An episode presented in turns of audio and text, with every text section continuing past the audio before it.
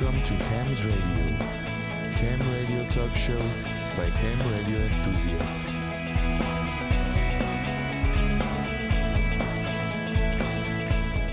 皆さんこんばんは。ハムのラジオの時間です。ハムのラジオはアマチュア無線化によるアマチュア無線の番組です。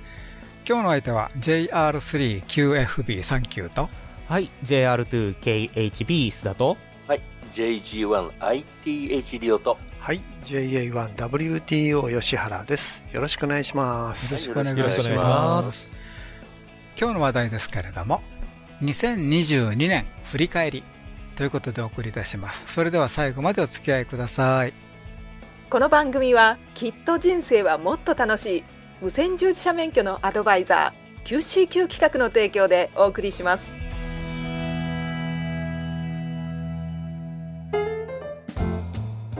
はい、えー、この12月、なんかどんどんね、冷えてきて、はい。このままね、来年23年に入りそうな感じなんですけども、えーその寒いさなか、えーアイコンフェア in 奈良山ということでね、えー行ってきました。まあ、まあ、近いつったら近いんですけど、まあ、な奈良山というのはね、奈良県なんですよね。私ちょっと友達のローカルの車で行ったんで、あやめ池って、あの昔あのあやめ池、えー遊園地か、うんはいありましてね。うんはい。その時はね、あやめ池って確かひらがなで池は池あの漢字の池だったんですけど、今のそうですね。あやめ池という感あのじになってま、した。漢字のあやめになってますよね。そう。はいうん、はい。まあ漢字の方があやめという感じはするんですけど、はい私はまあ昔からあやめ池遊園地と、そうですよね。ひらがなだったんで。古い方はそっちの方が馴染みありますよね。で、あの、奈良山の、あの、研究所なんですけども、アイコンの奈良山研究所は、あの、JR の奈良山という駅の、えー、歩いて10分ぐらいかな。あーうんあの、奈良山の、なんかあの、えっ、と、研究開発団地？というか、ちょちょっと名前なんかあったんですけど、ちょっと忘れましたけどね。いうんあみたいですね。はい。はい。ああの、沖縄の、なんか建築会社さんが全体を、あの、建築したという話を聞きましたけどね、いたとき。はい。という感じです。で、そこアイコム奈良山研究所2号館ということでね、えー、アイコンフェアをお開催ということで行ってきました。えー、2月、12月18日、10時から15時ということでね、うん。あのーまあ、大阪も寒かったんですけども、えー向こう行くともっと寒かったというところでね、はい、ということでした。えーっと、イベントなんですけどもね、まあ、私にとったら PW2 と IC905、うん、これの展示というのが、うんえー実動展示も含めてね、はい。あったというところが大きいんですけれども、ええ。ーまあ、あとはあの、既存機種当然ですね。それから、む懐かしの無線機。もう IC の初代から、あでもちょっとあの、時間なかったらそっちは見てないんですけどもね。ええ懐かしのということでいろんなことがあったんじゃないかなと。から、技術講演ということで、これあの、えー朝昼同じのをおやっていただ、ほとんどやっていただいてるんですけど、あの、ICPW2 の概要、あー IC905 の魅力。はいということでね。あと、懐かしの無線機紹介とかね、ありましたから、あの、昼から IC705 の新機能紹介とかね。えーまあ、みんな、とにかく、これ、どないなんねんということをえー気にしてるんで、あの、午前中はね、私はちょっと用事があって昼からだったんですけど、午前中すごい人だったそうです。あの、講演会の会場も入れなくて全部、後ろのねえー立ち見というか、はい。はい。まあ、この、このご時世で、あの、3年前以前の感じやったそうです。うん、私だった時もそんなに、あのえ、空いてるわけじゃなかったですけどね。ほとんどまあ席いっぱいでしたよ。だからあの、結構かなりみんな期待して来てたなという感じですね。はい。だから私もあ、あんな人来るんかなというぐらい、人が湧いて出ておりました。まあ私も湧いて出たんですけど。はい。それとあとね、えーっと、巨大クランクアップタワーってね、あそこあるんですよ。ね50メートルぐらいあるんですかね、あの、フルアップすると。うん。で、4段階ぐらいなんで、えっ、と、私ちょっとあの、昇降してるところを見てないんですけども、えー一番上上がったところと一番下に下がったところを見ました。うん。圧巻ですね。はい。で、あの、タワーごともあるんですよね、あれね。うん、みたいですねで、あの、えっと、タワーのタワーについてるコントロールのボックスかな。うんあの、会長のコールサインが書いてました。うん。あの、結構、はいあの、もう初期の頃から使ってらっしゃるみたいな感じはしますけれどもね。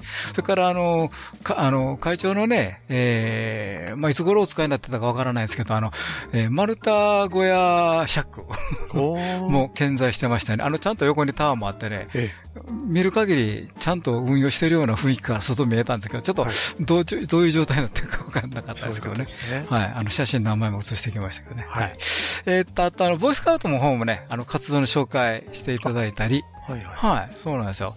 だから、そうか、スポンサーになってましたね。そうなんですよ。うんはい。えー、というところです。で、まあ、細かい話は、まあ、また行った人に聞いていただいたらなと思いますんで、えーそういうのがございますというところでございます。はい。で、次にあの、ハムライフ .jp、えー、12月15日の記事から、はいということで、えー、太陽黒点数、サンスポットナンバーですね、えー、150超え、ということでね、コンディション上昇の兆し、2023年1月のブーベト D エクスペディション 3Y0J との更新成功に期待。ということで出ております。はい。はい。あの、コンディションね、あの、今年2022年も当初から、まあまあ2021年からね、調子、うん、これいけそうやなと思ってたんですけど、22年になって、6メーターもどんびらけそうして、。ぐんぐん上がってますそう。よね。で、28メガも今調子いいんですよね。はい。うん。なんか、毎日オープンしてますね。ね、まあよ夜は無理ですけどね、はいはいまあ昼間は、ううん。アアメリカからオープンしてずっとヨーロッパのそう方までね、ね。オープンしてますね感じですね。。はい。はい。というさなか、えー、2023年1月ですね、ブーベト DX スペディション。はい。ということでね、えーいよいよ絶海のこと、ブーベ島への DX スペーションの実施が見えてきましたということでね。はい。あの、向こう、南半球なんで、えーまあ、夏言うたら夏なんですけども、ええまあ、日本でいう北極、北極に近いところだってくるんで。極地ですからね。極地ですからね。はいええ寒いし、まあ、今までもね、ええあの、風が強かったり、いろんなことでね、はい。まあ、あの、気象上の話でね、いけなかったんでね、今年はぜひなんとか、せっかくのコンディションなんで、で、はい。日本から見ると結構つながりやすいところみたいですね。うん。ちょっと私あんまり、そうなんです。はい。以前は知らないですけど。あの島のどちら側に無線局を設置するかでうん。だいぶ違うんですが、そうか、それはドネーションの率によってか、いや、そんい、なことやいやいやいやあの運用しやすい場所っていうのがあるんですけど、なるほどね。それそれをどこに設置するかによって、日本に有利になるか、うん。有利にならないかっていう感じなんですね。まあ、あとは、あのその気候とかね、その上陸の状況、アンテナの設置とかね、そういうところいろんなことを勘案して、まあ、はい。まあ見て決めるというか、うん。というか、まず上陸できるかどうかがそうですよね。すね。はい。何回も失敗してますからね。ね。目の前まで行って上陸できてないんで、うん。えー最後の上陸してみないと、えー電波が出るかどうかっていうのは最後までわからんというところですね。はい。まあ、それまでは、なんかどうもあの、島への上陸訓練、アンテナの設置訓練とかね、そういうものがやられてましてね、着々と準備が、準備が進んであると。で、1月の15日ですね、2023年1月15日に、えーポートスタンレー、えーフォークランドアイランドから出港するということでね、そういう皆さん期待しましょうということですね。はい。はい。あの、 DXpedition とかね、もう最近の話なんで SNS ですね。Facebook などでね、状況を見ることができるということでね。はい。えー期待したいと思っております。はい。えーっと、さて、今回の放送がね、2020年の、22年の最終回となります。えーいろんなことが起きた22年でした。ということで、えー今日は2022年振り返りということでお送りいたします。それでは最後までお付き合いください。無線従事者免許のアドバイザー QCQ 企画ではアマチュア無線技師と陸上特殊無線技師の養成家庭講習会を本州全域と九州エリアにて実施しています専任の講師が今節丁寧に講義を行いますのでどなたでも安心して講義に挑んでいただけます。皆様のお近くで開催される講習会をご確認いただきぜひ受講をご検討ください。詳しくはウェブで QCQ で検索。はい。さて、2022年も大詰めとなりましたということでね。えーあと、この放送の後、1週間したら1月1日。あ、そうですということで、ね。はい。あの、はいハモのラジオの1月1日がね、放送の日に当たりますんで、そうなんです。はい。まあ、また後でいろんなことはい。の中で話してますけど、まあそういうのはありますんでね。えー、ということでね、今日はね、まず、ハムのラジオ流に、はいアマチュア無線会の2022年の振り返りをしてみたいと思います。はいえー、もう今日はね、もうとにかく、なんていうか、ラグ中形式で。そうですね。はい。もう、ざっくばらんに行きましょう。ザクバラに行きましょうと思います。えー、ま、まずおお題だけ振りますね。はい ということで。はいはい。えー、まず2月にですね、これ、まあ、ハムラジオも結構お世話になってますけど、APRS の生みの親、WB4APRS、ボブさんが亡くなりました。そうですね。そういうことでねはいはい。これあのーハハムベンション、ハムまあアメリカのハムペアの時にですね、お会いしてインタビューしたんですよね。そうですよで、ね。ここでもインタビュー放送させていただいて、はいえー熱い口調でね、うん APRS のシステムについて、これからどんどんどんどんか拡大して進化するんだよっていう話を。伺ったんですけど、はい。えーお思い半ばにして、そうなんですよね。えーパスと Y ですね、うん言っちゃいましたね。そうですよね。まあ、ちょっと残念なんですけどね。はい。で、ハンプのラジオのね、メンバーもね、まあ大体が新しいもの好きなんで、はい。はい。もう初期の頃から APRS に飛びついてね、そうですね。ええ結構遊んでますし、遊んでましたねあ、うん。いや、今でも車にはくっついてますんでね、あはい。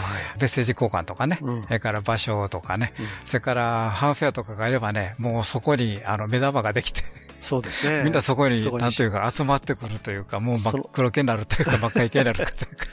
まあそういういろんな通信手段のね、あの、トリガーきっかけになる、えー、大きな、これ APIS というのはね、ただあの、うんこれプロトコルそのものはね、もうえ AX25 やったかな。うん、もう、えっ、と、RBBS の頃からもう全く変わってないそうですね。プロトコルなんですよね。前から2開発された。そうなんですよね。まあそういうので、まあそういう意味で、えー、結構普及したんじゃないかなと思いますね。まあそれとあの、アマチュアの、アマチュア無線の皆さんのね、これ協力なければできないことなんで、あのーまあ、えっ、と、携帯電話で言えばね、基地局うん に相当するものをね、個人でそうですねと上げてね、。うん、やるというところが、デジピーターとアイゲートといっぱいできましたからそうなんですよ。ね。はい。私もあの、家の近所繋がりにくいんで、自分で、ええあの、えっ、と、ね、デジピーター上げてますけど、はいはいははいい。。私の近所来ると、ええ私の GRC9 兵配本、今1かな。1うんあの、あー1200にしましたんでね。ああ。うん、あの、引っかかりますんで、はい。よろしくということで。まあ、いらん話、失礼いたしました。はい。はい。えっ、と、2番目ですけども、うんえーヨタジャパンが法人化しました。ということでね、はい。はい。ヨタジャパンとなれば、須田さんい、いかがでした？これ。これ大変だったでしょ？現実、現実。うーん、大変だったんでしょうね。一言みたいなんですけどね。いや、やってるうちはそんな大変だと思わないんですよ。あ自分のプロジェクトなんでね、うん。で必要性があってやってるわけだから、あ。うん。まあ普通に夢中にやなってやってましたけどね、まあ後からやっ考えたらよくやったなって感じはしますけど、うん。だからやることが次々と、まあ、ああるというか、それをまあ、そうですね、こなしていも知らない世界ですからね、うんこんなあの、うんなんか法人作ってなんか登記するみたいな話ですよね。そうですよね。あ、そうか、登記という、そういう言葉が出てくるわけですよね。そうなんですよね。だから、法務局に行かなきゃいけないとかですね。ソースじゃダメなんですね、これ。そう、ソース全く噛まないんですよ、この手続き。同じそう、あ同じ総務省かもわかんない。あ、総務省じゃないか。あれは法務省だからちょっと違うんですね。違うんですよ。え大臣まで違うわけですね。うんえもうなんか大変です。そういう意味ではいろいろ慣れない世界でねあ。そうですね。だから、若い人も頑張ったし、うんあの、サポーターもすごいメンバーがついて、そうですねまあバックアップされてされてましたんでね。ええ結果的にはまあ、よう、いい形で、うん。えー3月そうですね1日といういい日にですね、あの、届けが出せたかなというふうには思そうですねうんですけどね。はい。これからどういう感じで活動していくんでしょうかね。多分そんなに大きく変わろうったって変われないんですよね、そ の中の、やっぱり人間のリソースがやっぱり限られてますからね。うんうんだからまあ、中のその若者、まあ私もだんだん若者っていう枠から外れつつあるんで、まあさらにいい若い人たちがですね、まあ、やりたいことをやれるような場所になってくれればいいかなとそうですね。いうふうには思いますね。はい。はい。なるほどね。まあ、これからがね、もそうですね。う楽しみなんでね。まあなんか、なんていうのかな、変な話、その法人として続くことが目的じゃなくて、うんその上での活動がやっぱり目的だなっていうのは、うんあの最近、そのヨタジャパンのあの、私より若いメンバーにもよく言うんですけども、あんまり気にしないで、僕あの、うん僕は一生懸命立てたみたいな背景を気にしないで好きなことやったらいいよというふうには言ってるんですけどね。なるほどで。そういう意味でもなんか、うん、フレッシュに動いてくれればいいかなというふうには思ってます。で、まあ、世界中のヨタ含めてね、ヨタジャパンも、あの、いろんな活動もええどんどん繰り広げてるし、あの、いろんなハンフェアとかでもね、皆さん、あの、出会える場もできてるし、もそうですね。ね。あの、世界のヨタネットワークとしては結構完成域に近づいてるんですよね。なので、まあ、その若者がそのなんていうんですかね、アマチュア無線の中で活発なところにはもう、その地域のヨタができてるっていう状況が非常に、まあ、その、あの、なんていうんですか、広がっていくっていう現象については、うん。ある程度おの域に達したんだと思うんですよね。うんで、そうすると、じゃあ次はその各国のヨタ同士の連携みたいなところですよね。例えばアジアはアジアの中でのヨタ同士でなんかコラボレーションができたらいいなとか、もちろんそのこ各国の中でのっていうこともあるんでしょうけども、なんかその次のフェーズがそろそろ見えてくるのかというところは、ヨタに対しては私は今思ってるところですそうね。ですね。はい。うん。まあ、法人にした方がやりやすいところとかね、あの、いろんなあると思うんですけども、やっぱり法人という中でやる方が良かったという感じなんですかね。ちょっと私はよくわかんないですけどね。まあいろいろやむを得ない事情があったりなかったりしたんですけどね。なるほどね。ええ。あの、ただ、あの、今年ディセンバーヨタマンスって言った、あの、うん。8N2 ヨタと、はい。8N、え 8N4 ヨタって、うん。まあ、ヨタコールサインですよね、うん。いわゆる。二つ立ってましたけど、まあ、あの記念曲は実はあの法人化したおかげで取れたようなところがありますんで、あーなるほどね。えーやっぱりそのいろんな活動をするにあたって、えー一般社団法人であった方が、うん。まあ、いいところはやっぱり、うん実感改めて実感しているところはいくつかありますね。そうですね。はいあの、世の中見ても NPO の法人とかね、うんあの、やっぱりその団体が活動しやすい、そうですねえーやり方。それに、やっぱり入っていって活動するというのが、うんあーいろいろなところであると思うので、まあ、ヨタジャパンも法人化でね、えーえー非常にやりやすくなっているところが出てきているというのがいいですね。ね。そうですね、まあ、やりやすくなってるところと、はい。煩雑になったところと、まあ、両方実際はあるわけですけどね。ええ。まあ、あの、それはそれで、ある意味、付き合っていかなきゃいけないコストっていう部分もありますんで、それは、あの、今後私も含めたサポーターが、まあ、あ若手のためにやっていくことかなと思いますので、ええ。改めてそこをね、あの、はい。若手に押し付けるのではなくて、ということは、あの、思ってるところですね。すね。はい。はい。えーっと、2020年の3番目なんですけども、えー夏のおハムフェア、カンハム、東海ハムの祭典、えー東京ハムフェアですね。はいえー要するに、まあ、夏の、おーまあ、今年は三大 ハムフェアになっちゃって、実はあの、北海道ハムフェアがね、開催する予定だったんですけども、やっぱり北海道でのコロナの広がり方がちょっとやっぱり本州とちょっと違うかった感じがありましてね、あの、まあ、やむなく断念されたというのが、あの、まあ、本部長の 大きな、うん、残念だったとおっしゃってましたけどね。はい、これはでできなかったんですけども、ということで、あの、まあ、えっ、と、カンハムでね、スタートしまして、東海ハム、東京のハムフェア、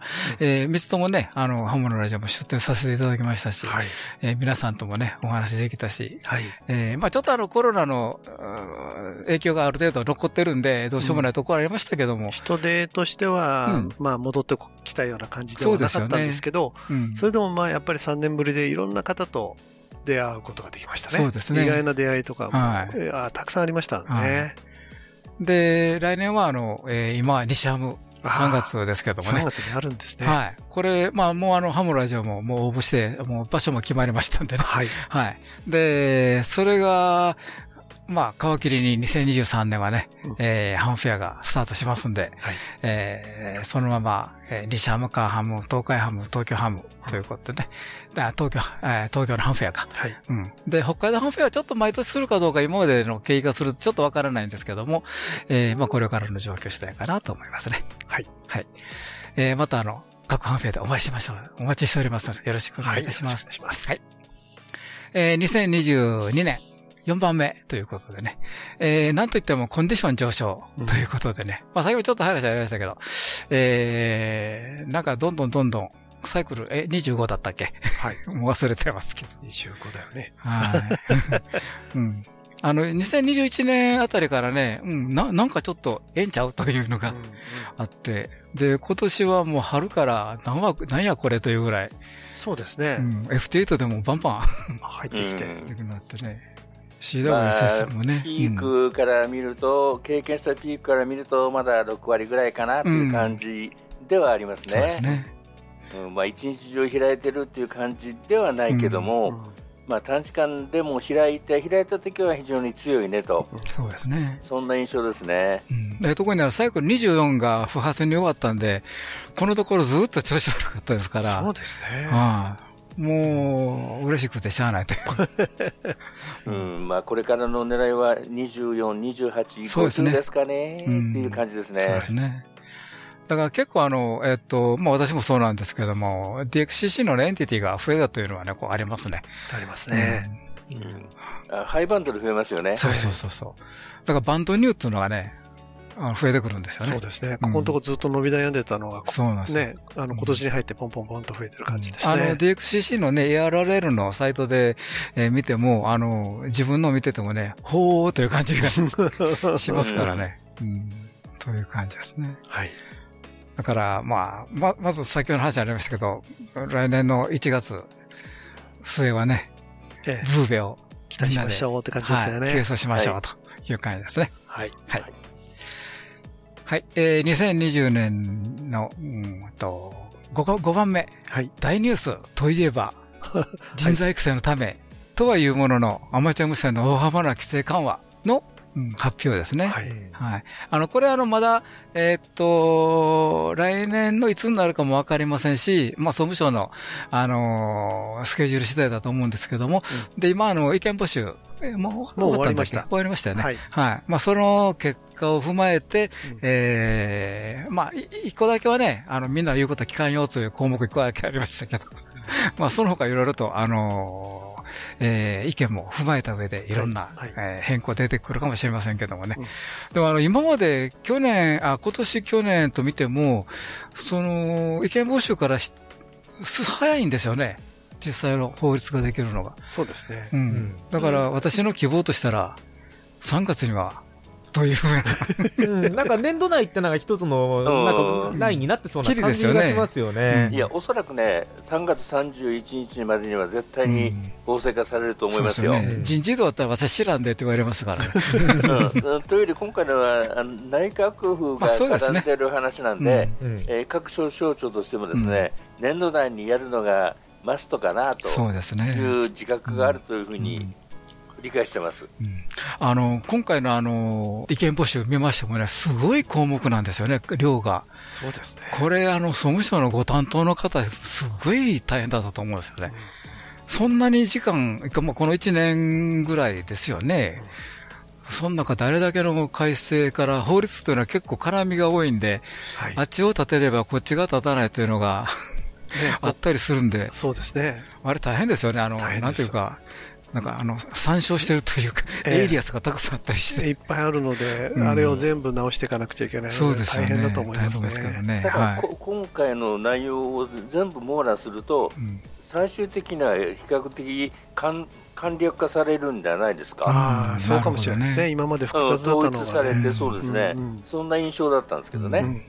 あの今回、奈良山行ってもね、結構この、あの規制緩和あの、もう場合によってアマチュア的包括免許という感じでね、うん、うん、あの、皆さん、あの、話題上がってましたよ。そうですね。はい。まあ、そこでね、包括免許と取られると困るんですよね。そうですよね。うん。あの、実は、アマチュア的包括じゃないんでね、あの、規制緩和なんで、ね、違うんですよ。うん、そこをね、誤解して喜ぶアマチュアがいちゃ困るなと私は思ってますね。そうですね。はい。まあ、そこはちゃんと、あ、で、あの、えー、今回、奈良山の方でも、どこだったかな、ニュースとか、あ、C 級市かな。C 級市もあの、今月号来たんですけども、はい、あの、こういう規制緩和とかね、そういうもの、2023年結構いろんなことが多いんで、えー、C 級市さんも、C 級市さんもね、結構そういうところにも力入れて、あの、月刊誌として、はい、えー、いろいろと、書いていきたい。うん。していきたいと。あ、そうですか。うん ひょっとしたら、あの、別冊つくかもしれませんよ。ああ、そうかもしれないですね。法律改正別冊。そこまでつけないと、おそらく改正しきれないでしょうね。うん、多分1、2ページだと、1年経っても連載終わらないかもしれないです。うん はい。うん、で、あの、えっと、えー、申請とかね、許認可の話になってくるんで、あの、結構、手続きをきちっとやらないと、まあね、えらいことになるんで。そうです。はい、あの、アムのラジオでも少し、あのね、ね回線になったら少しずつ少しずつ解説していこうかなと思います。そうですね。はい。ということです。はい。から2022年のまあ最後の振り返りとしてね、えー、忘れてならないのが、えー、ロシアのウクライナ侵攻ということでね、はい、えー、これはまあちょっといろいろとアマチュア無線会にもね、大きな影響がありました。現実ね。はい。はい。はい。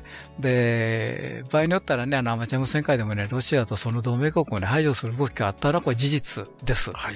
うん。でもね、やっぱり今はね、またね、元に戻ってきてますね。はい。はい。あの、コンテストとかでも特にあの、国を指定するとかね、うん、そういうのってだんだんなくなってきましたね。やっぱり一時ちょっとどうしても、えー、ありましたけどね。ありましたけどね。なんかちょっと感情的に動いた感じがしましたけど、はいねはい、今ちょっとまた元に戻ってきてる感じはします。そうですね。まあ、まあ、ジャンプさんというとね、まあ、結果的にも、あの、基本的にも平和の象徴なんですよね。はい。はい。やっぱり皆さん趣味で電波を通じて、世界中で、うん、ええー、まあ、楽地を楽しむ。はい。通信を楽しむ。そうですね。非常に面白い。まあ、国際的にはまず国境がない、ないこと。そうですよね。それから国際的な交流ができること。そうですよね。ねお互いに平和じゃないとこれできないので。うん、まあ、もともと電波自体がね、はい、あの、どこでも飛んでっちゃいますからね。ねそうなんですよ。あの、壁作ってもね、あの、乗り越えていきますんで。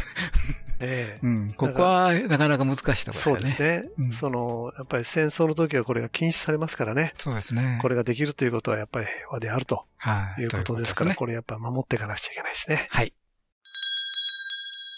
JL3TOG、えー、岩田です、えー、アバウトザで楽しくイベント楽しんでます、えー、ハムのラジオも聞いてます。ハムのラジオ。それではここで無線従事者免許のアドバイザー QCQ 企画から耳寄りな情報をお知らせします。まずは第1級第2級アマチュア無線技師令和5年4月期国家試験合格のための通信教育講座のご紹介です。QCQ 企画の通信教育講座では、独自に編集した法規と無線工学、それぞれのテキストと問題集をはじめ、様々なサポートで国家試験合格を目指す受験生の皆様のご学習をお助けします。まず、問題集を一通り学習できたら、本番さながらの試験問題を体験できる模擬試験問題に挑戦です。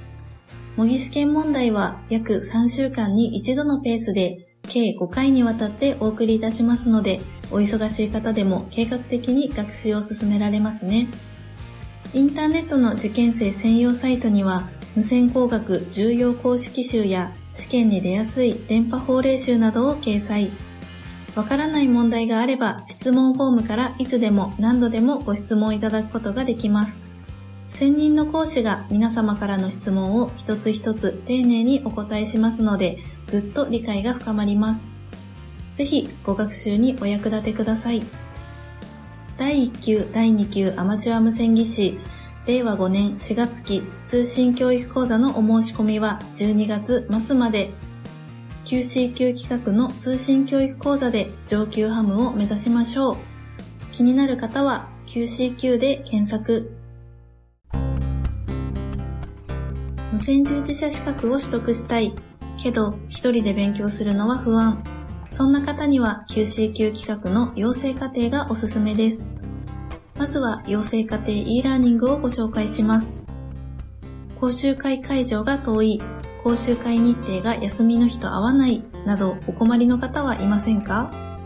養成課程 e ラーニングはインターネット環境とパソコンやタブレットがあればいつでもどこでも学習することができます。講師の講義動画と確認テストで全く知識のない方でも理解が深まりますし、講義動画は繰り返し何度でも視聴することができるので復習も楽々。わからないところは質問フォームからご質問ください。講師が丁寧に回答させていただきます。最後の修了試験はお近くのテストセンターで受けることができます。テストセンターは全国に300カ所以上。パソコンやタブレットでの学習が終わって、最短3日後にはテストセンターで修了試験の受験ができるようになるので、学習スタートから試験までサクサク進めます。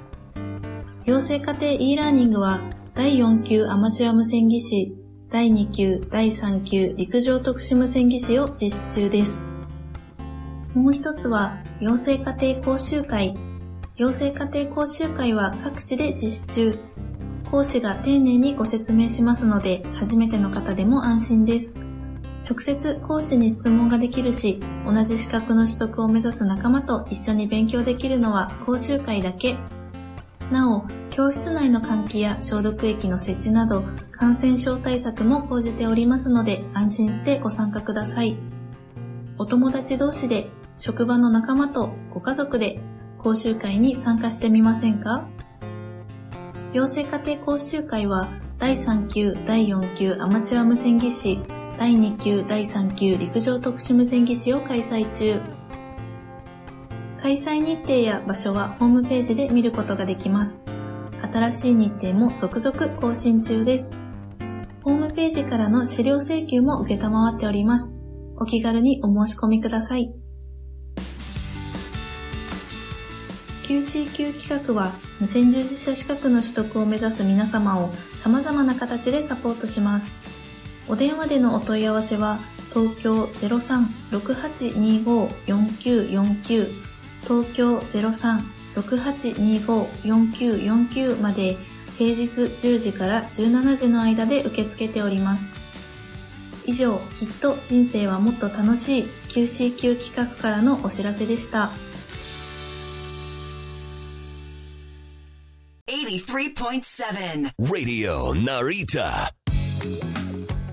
はい、ということでね、えー、っと、次はハムのラジオの2022年をね、ちょっと振り返ってみようかなと。はい。えー、と、大きく3つに分けようかな。はい。うん、えー、新企画ということでね、始めました。すすめハムの道。いかがでしたかね、皆さん。はい、えー、それからもう一つ、あの、ハムハムイングリッシュということでね、はい、えー、なんかべちゃくちゃと英語喋ってましたけど、うん。あの、最初私喋ったんですけど、えー、えー、ディレクターが見るに見かねて、あの、翻訳速度入れていただきましたね。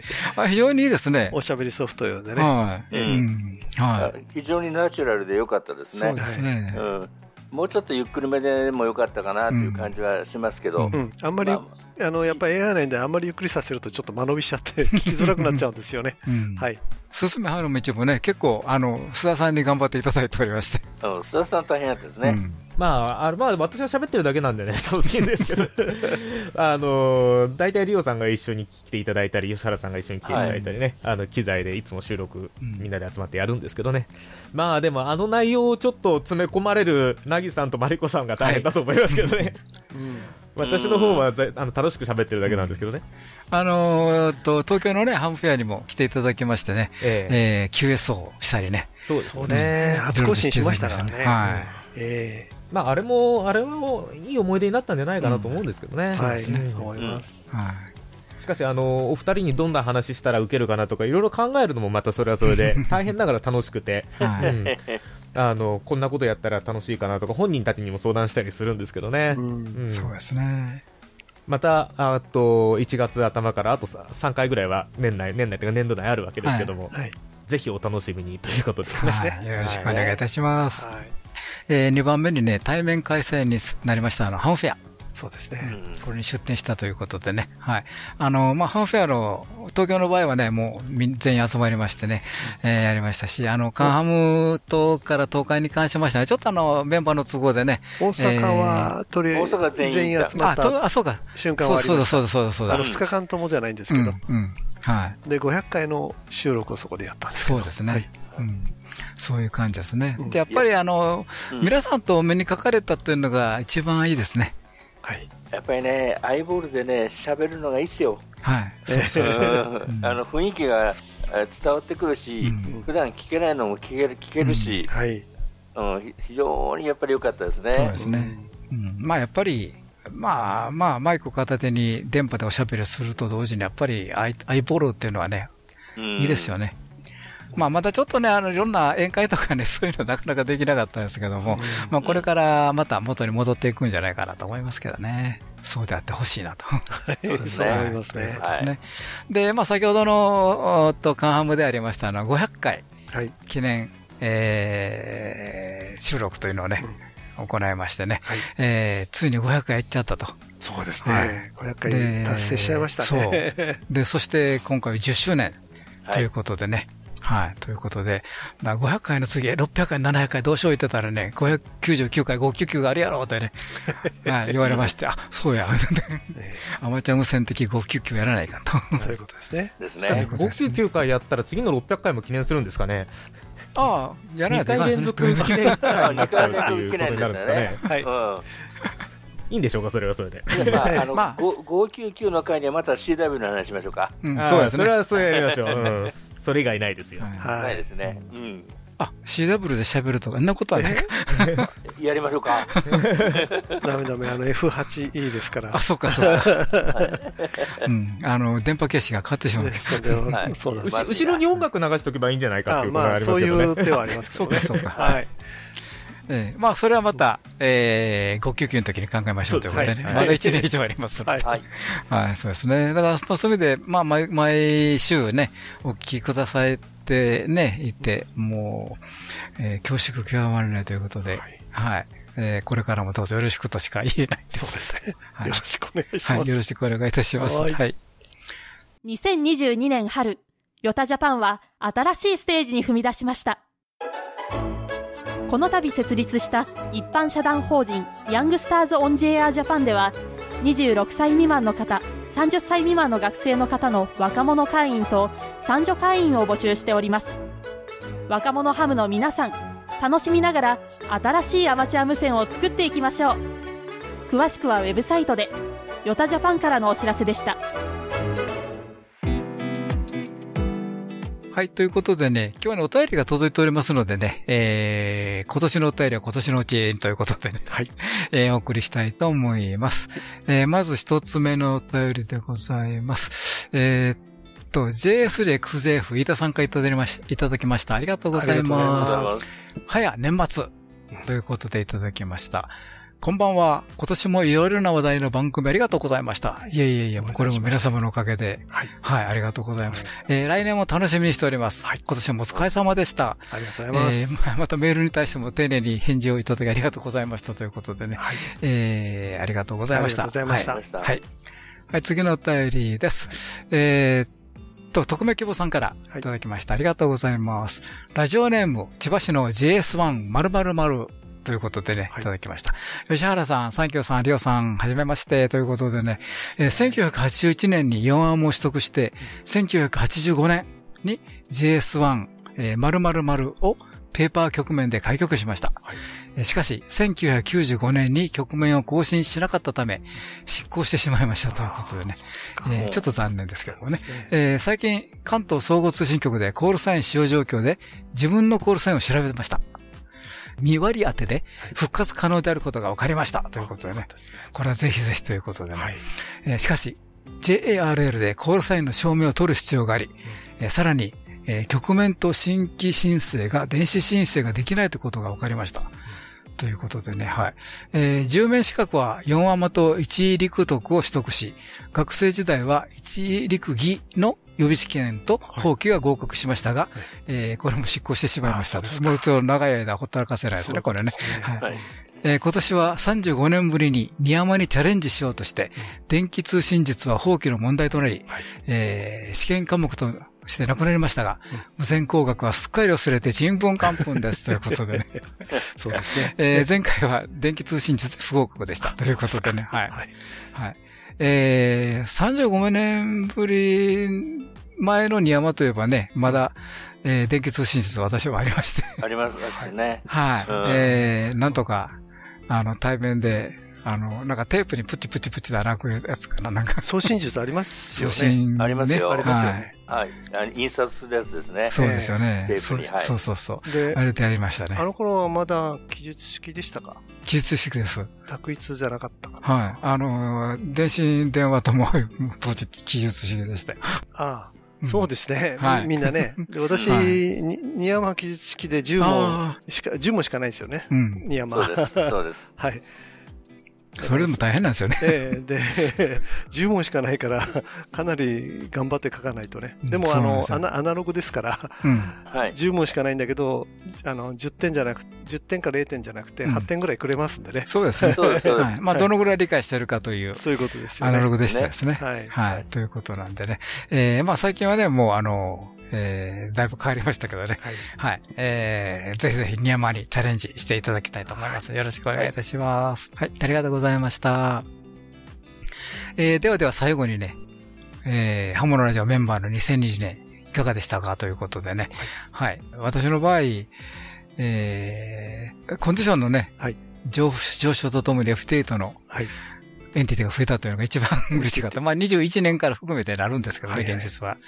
そんな感じかな、うん、うん。やっぱりコンディションが良くなったっていうのは嬉しいですね。そうですね。あ、そうそう、それからあれですわ。久しぶりに、あの、パラオ行けたんですよ。海外に行けたというのがね。はい、まあちょっとあの、コロナの検査大変でしたけどね。うん、出るとき入るとき。うん、成田空港で質がありましたしね。質があるというか、あの、まあ、検査って時間どうしてもかかりますんでね。はい。そんな感じかな。はい。須田さんいかがですか？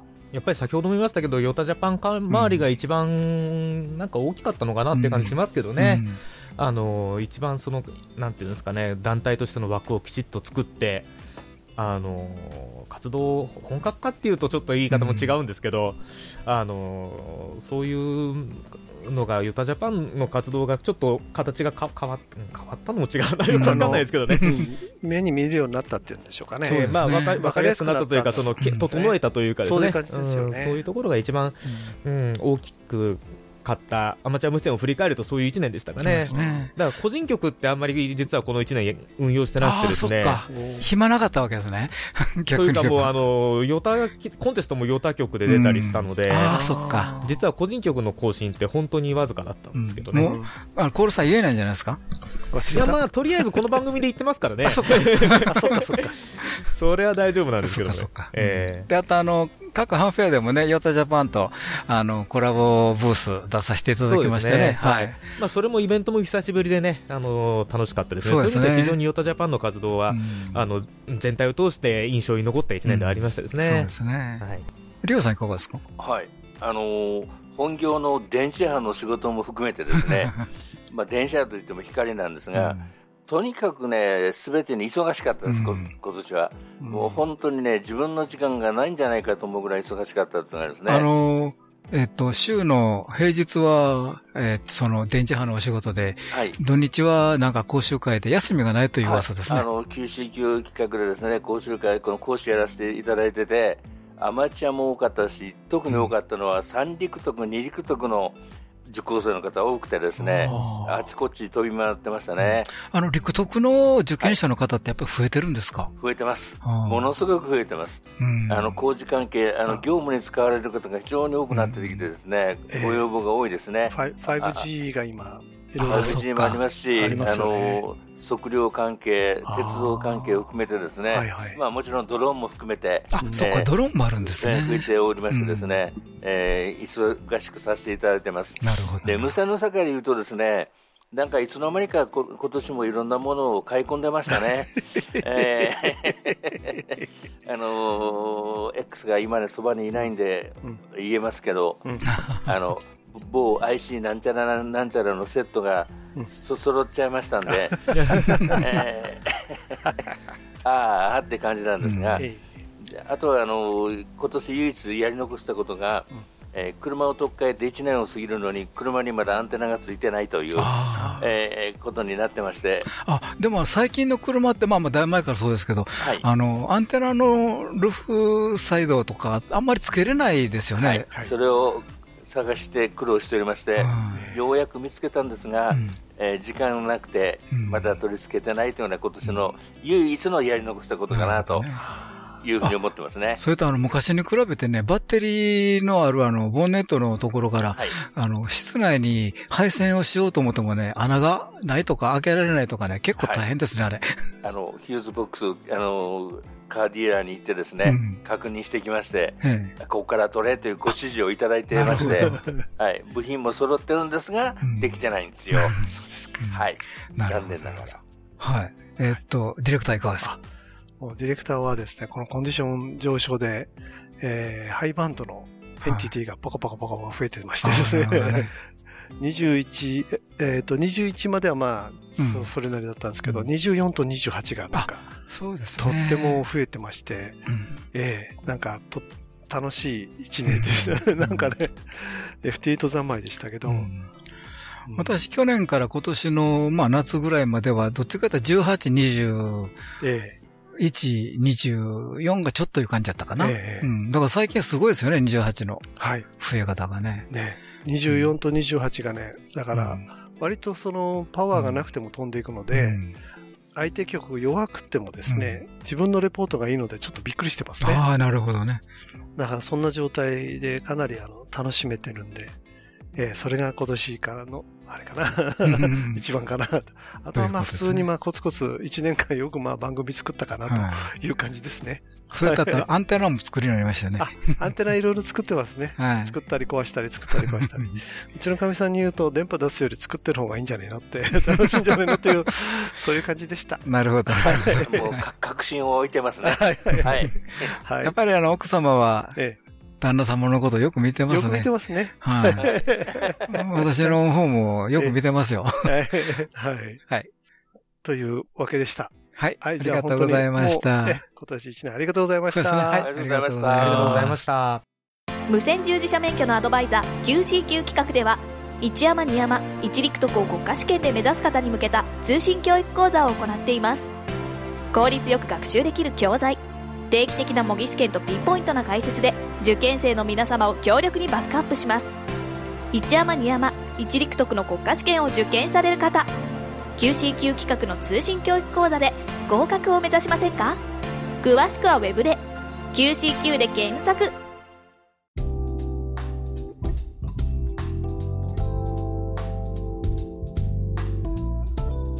はい。ということでね、えー、リスナーの皆さんのね、2022はいかがでしたでしょうか。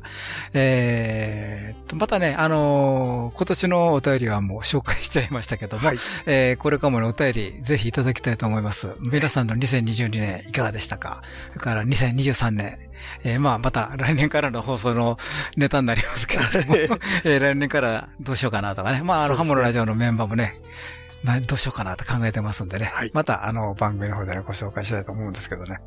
あと、あれですね、えっ、ー、と、もう500回超えちゃったんで、はい、来年から番組の雰囲気変えようかなという、それはね、はい、うん、やっぱり10年になりますので、そうですね。ちょっと番組の雰囲気、来年から変わりますのでね。そうですね。ぜひちょっと楽しみにしてそうですね。どう変わるか、はい、ディレクターが何をしっかり仕掛けたかっていうのをですね、はい、え聞いていただければと思いますね。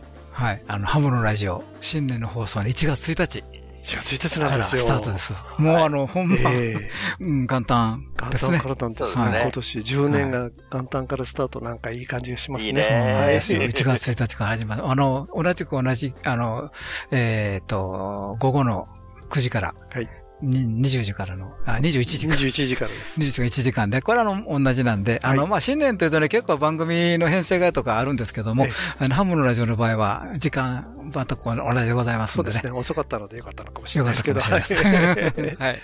えー、ぜひぜひお願いいたします。はい。ハムのラジオでは皆様からのお便りを募集しております。どうぞ気軽にお便りをお送りください。どんな内容でも大歓迎です。ご意見、ご感想、お叱り、雑談、無線以外の話題でもお寄せください。お便りの先は、メールの場合、ham.hamsradio.net、ham.hamsradio.net、えー、こちらの方にお送りください。また、あの、ホームページにありますメールフォームからもね、お送りいただけますので、こちらの方もご、ご、ご、ご活用ください。えー、それでは、今年もハムのラジオをお聴きいただきありがとうございました。ありがとうございました。はい、今日のお相手は JR3QFB39 と、はい、JR2KHB 須田と、はい、JG1ITH リオと、はい、JA1WTO 吉原でした。どうぞ、良い年をお迎えください。来年またお会いしましょう。また来年。さよなら。セブンティースリー。さよなら。この番組は、きっと人生はもっと楽しい、無線乗自社免許のアドバイザー、QCQ 企画の提供でお送りしました。